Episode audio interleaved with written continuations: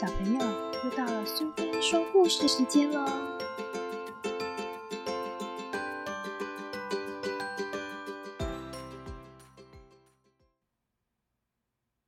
今天我们要讲的故事是林海音奶奶八十个伊索寓言里的《请客》，作者是林海音，绘者是贝果，由国语日报所出版。有一天，自私小气的狐狸请鹤来晚餐。鹤很高兴的答应了。狐狸请鹤吃饭，是用一个浅盘子，盛了一层薄薄的汤水。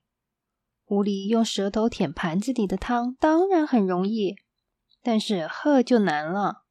鹤的嘴又长又硬，根本吃不到盘子里的汤，所以一顿晚饭吃完了，鹤还饿着肚子，因为它什么也没吃到。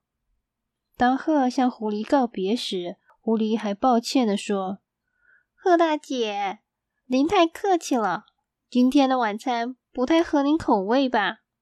贺回答说：“不必道歉，狐狸老弟，今天晚上我很尽兴，下周我想回请你吃晚餐，你能赏光吗？”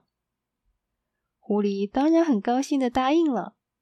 当鹤把晚饭端出来，狐狸一看，吓傻了，原来。鹤把食物放进细口的高瓶子里，鹤吃起来很容易，因为它的嘴又细又长，可以直伸到瓶子里。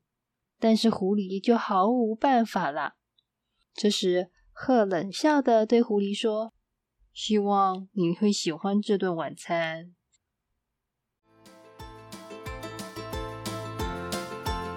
喜欢今天的故事吗？如果你喜欢苏菲说故事时间，别忘了追踪并分享频道哦！谢谢聆听，下次再见。